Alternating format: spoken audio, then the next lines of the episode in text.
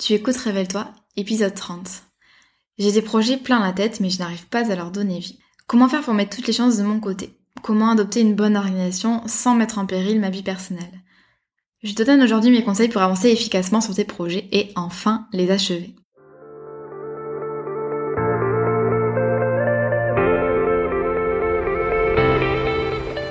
Je m'appelle Maëlan et j'accompagne les solopreneurs dans la construction d'une activité solide, pérenne et rentable sans stratégie compliquée ni épuisement. J'ai créé en 2020 la Micropreneur Academy, l'école en ligne pour apprendre à entreprendre.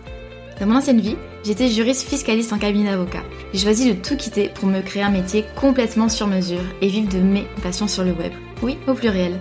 J'ai créé le podcast Révèle-toi pour aider des personnes comme toi à se lancer et à construire une activité qui a du sens. Ici, tu trouveras pas de recettes magiques ni de conseils bateaux, mais un vrai partage d'expérience et de connaissances, sans tabou ni paillettes. J'aime t'accompagner en tous les aspects de ton aventure parce que, disons-le, créer son entreprise, c'est pas simplement se déclarer à l'URSSAF et suivre un tuto sur le web. Chaque semaine, on va parler ensemble de création et développement d'entreprise, de finances, d'organisation et de la vraie vie des entrepreneurs et des freelances, toujours avec beaucoup de bienveillance. Si tu aimes ce podcast, n'hésite pas à le partager et à laisser un commentaire sur ta plateforme préférée. Je te souhaite une agréable écoute.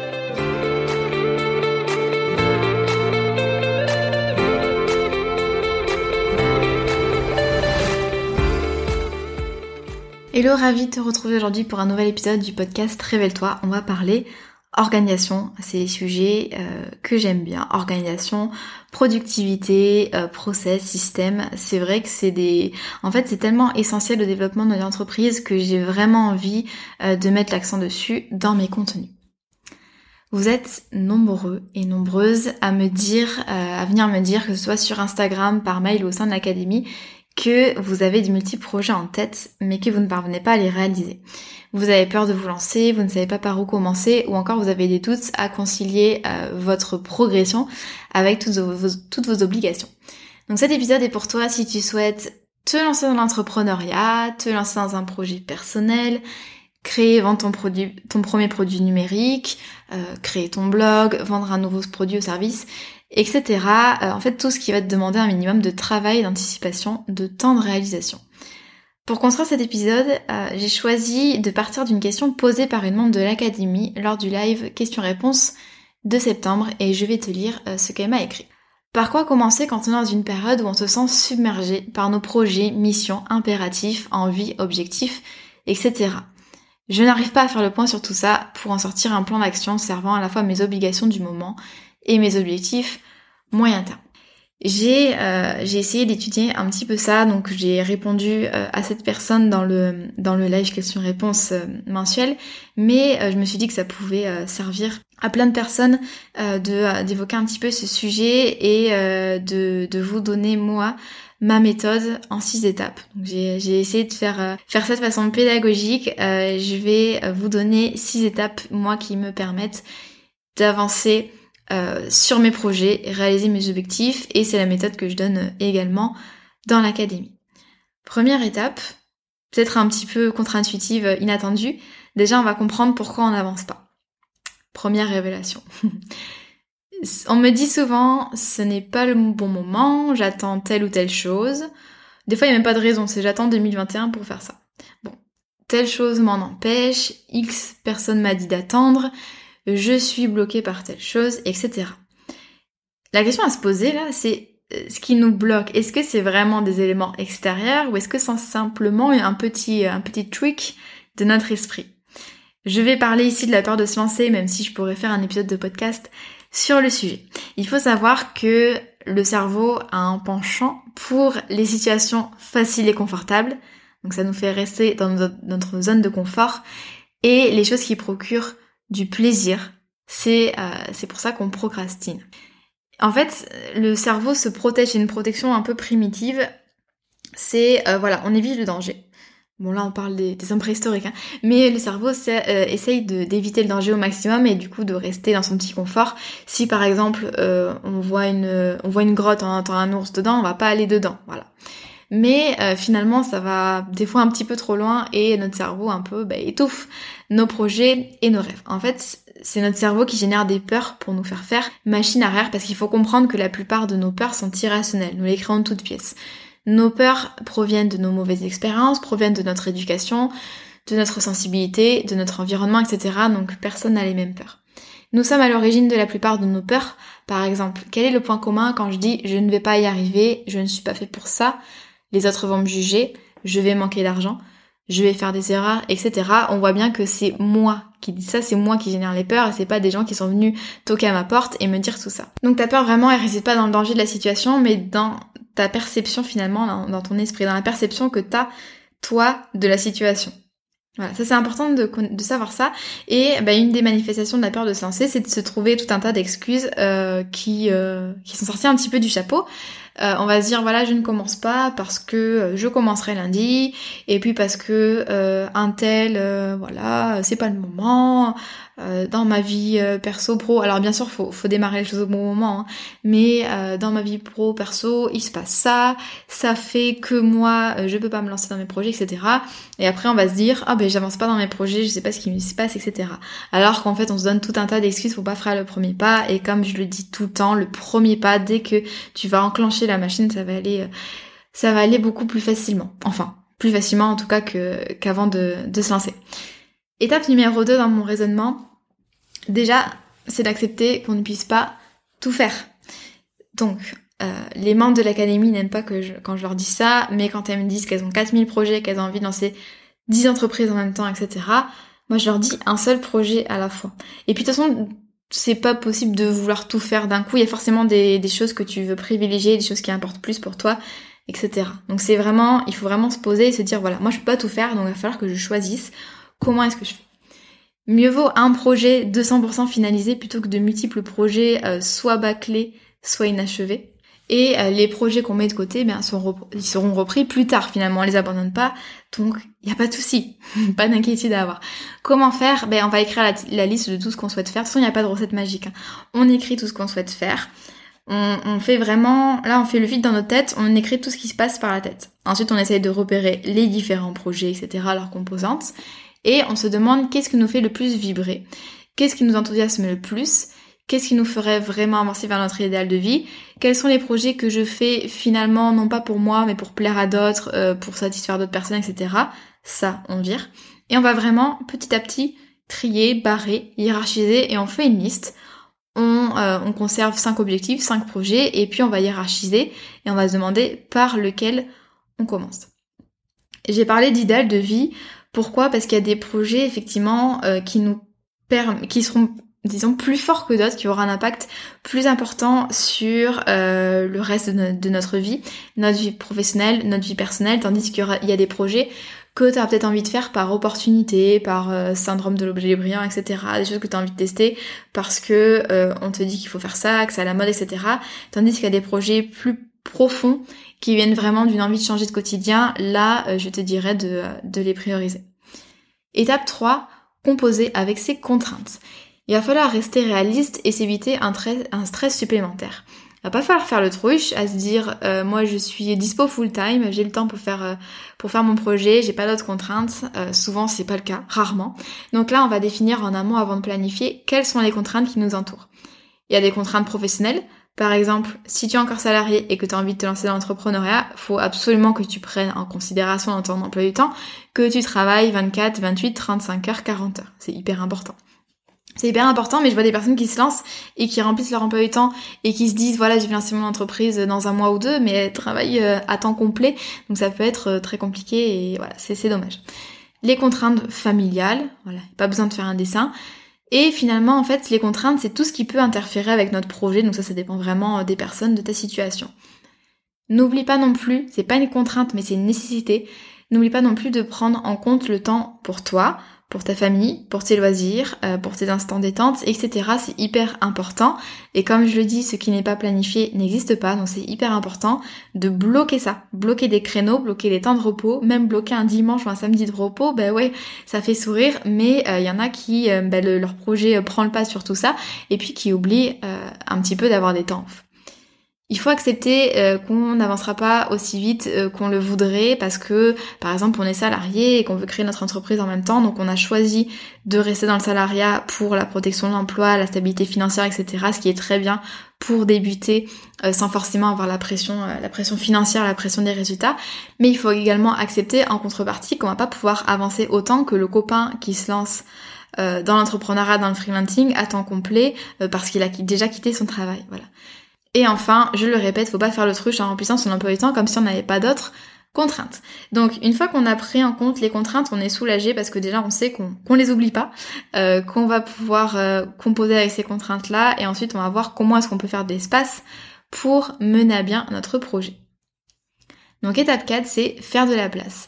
On va faire en sorte qu'on ait assez de temps, d'espace pour mener à bien notre projet après avoir pris en compte les contraintes bien sûr. On va cleaner notre emploi du temps. C'est-à-dire qu'en fait, on a tendance un peu, nous, en plus dans, notre société, on a tendance à avoir peur du, du vide et de l'ennui. On est rarement ennuyé. On a un tendance à remplir notre emploi du temps de plein de tâches, de plein de choses, que ce soit dans notre vie perso, dans notre vie pro. On occupe toutes nos soirées, par exemple. On essaie de faire plein d'activités, on essaie d'avoir une vie sociale, etc. C'est très bien, mais parfois, en fait, on remplit, on, on cherche à remplir, remplir, remplir. Donc là, l'important, ça va vraiment être de cleaner cet emploi du temps-là pour enlever le superflu.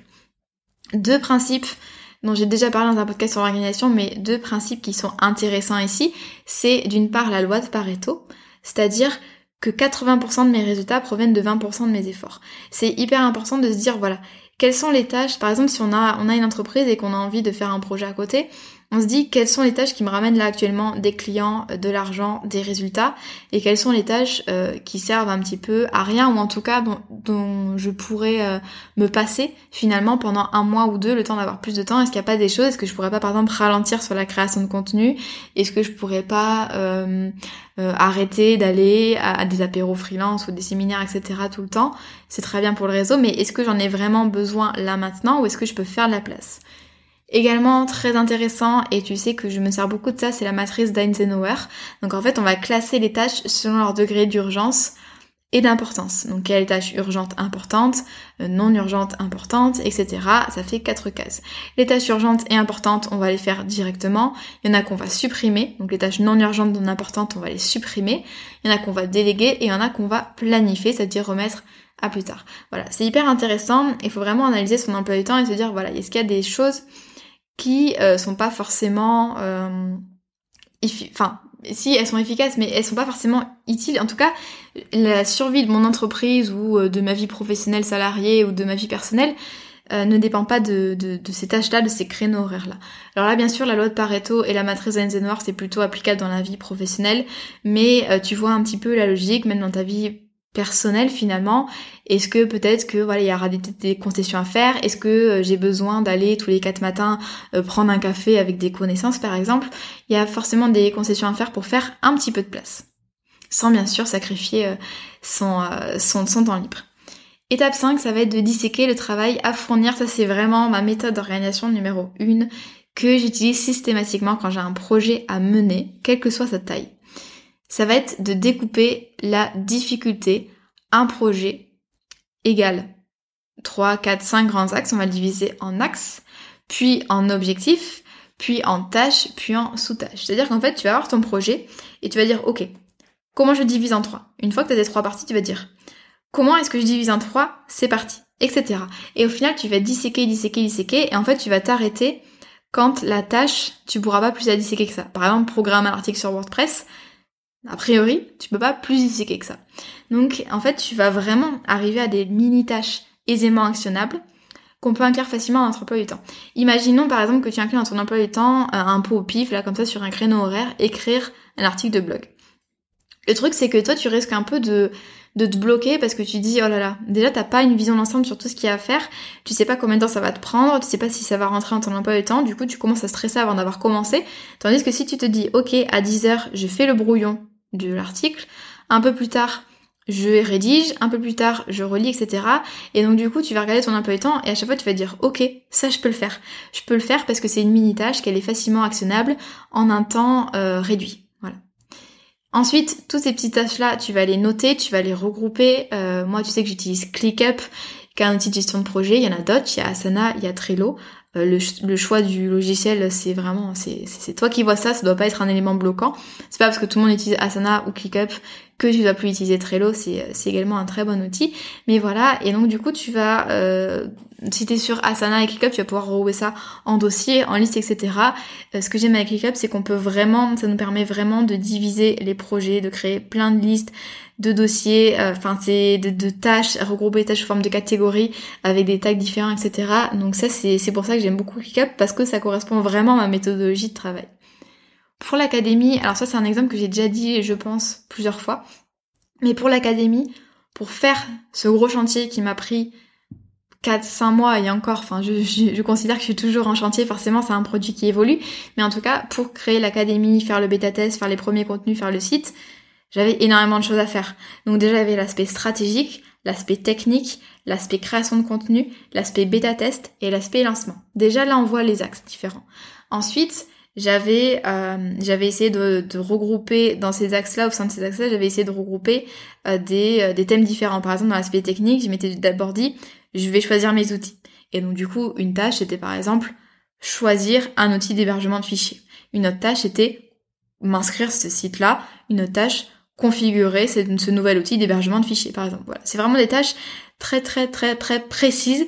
Et du coup, je me disais pas, j'arrivais pas devant mon ClickUp et il n'y avait pas marqué à faire aujourd'hui, avancer sur l'académie ou avancer sur le contenu. Non, c'était vraiment divisé même pour la création de contenu, c'était vraiment chaque leçon, chaque chapitre, j'avais euh, diaporama à faire, enregistrement, montage, upload sur Vimeo, upload sur le site internet, etc. C'est vraiment des mini-tâches comme ça, et c'est ça qui m'a vraiment permis d'avancer.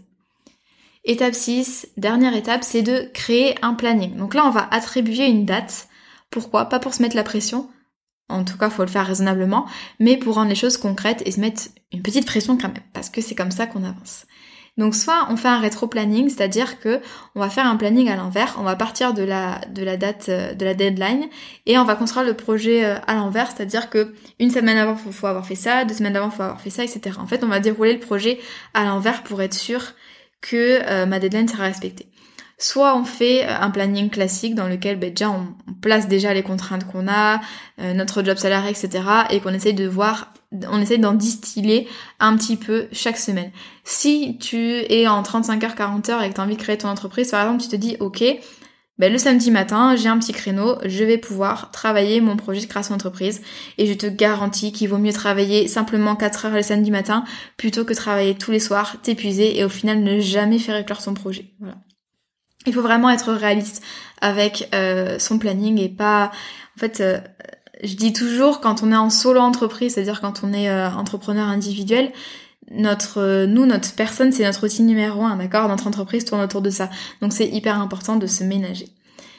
On va se laisser du temps également quand on fait ce planning là c'est à dire que par exemple toutes les deux semaines on va prévoir une semaine off. En fait c'est cette semaine de backup backup qui va nous permettre de rattraper notre retard toujours euh, un, truc que, que, j'applique dans mon quotidien, c'est quand on fait quelque chose pour la première fois, par exemple de l'enregistrement de formation. Si euh, l'enregistrement de formation, vous vous dites ça va me prendre un mois, ça va me prendre tout le mois de janvier, ben multipliez par deux. Et considérez qu'en février, vous serez encore en train d'enregistrer votre formation, par exemple. Petit conseil maintenant pour la fin. Donc là, j'ai euh, énoncé les, les six étapes de ma méthode. Petit conseil pour la fin, c'est pas mal de créer de l'engagement supplémentaire en allant parler à quelqu'un de notre projet. En fait, évoquer publiquement notre projet nous engage, c'est-à-dire qu'on va se sentir obligé, entre guillemets, d'aller jusqu'au bout pour ne pas décevoir la personne. C'est ce qu'on appelle un principe d'engagement en psychologie. Donc c'est recommandé par exemple lorsque l'on arrête de fumer. On, conseille de le dire à 4-5 personnes de notre entourage pour se sentir un petit peu pas redevable, mais en tout cas on n'a pas envie de décevoir ces personnes. Du coup, si on le fait pas pour nous, ce sera pour ces personnes-là, pour pas les décevoir. Je te conseille euh, maintenant deux épisodes au sujet de l'organisation que j'ai déjà fait. Donc l'épisode 8 dans les coulisses de mon organisation. Donc quels sont mes principes d'organisation, quels sont mes outils, etc. Et l'épisode 12 pourquoi utiliser le batching dans ton business? Puisque le batching c'est une méthode d'organisation que j'utilise beaucoup euh, et qui fait ses preuves d'ailleurs au moment où je suis en train de t'enregistrer euh, ce podcast. J'ai enregistré le podcast précédent et je vais enregistrer les suivants cet après-midi. Voilà. Si tu as des questions, euh, n'hésite pas, on peut en parler par mail. Euh, sur le blog, euh, tu vas trouver un article qui est dédié à cet épisode de podcast.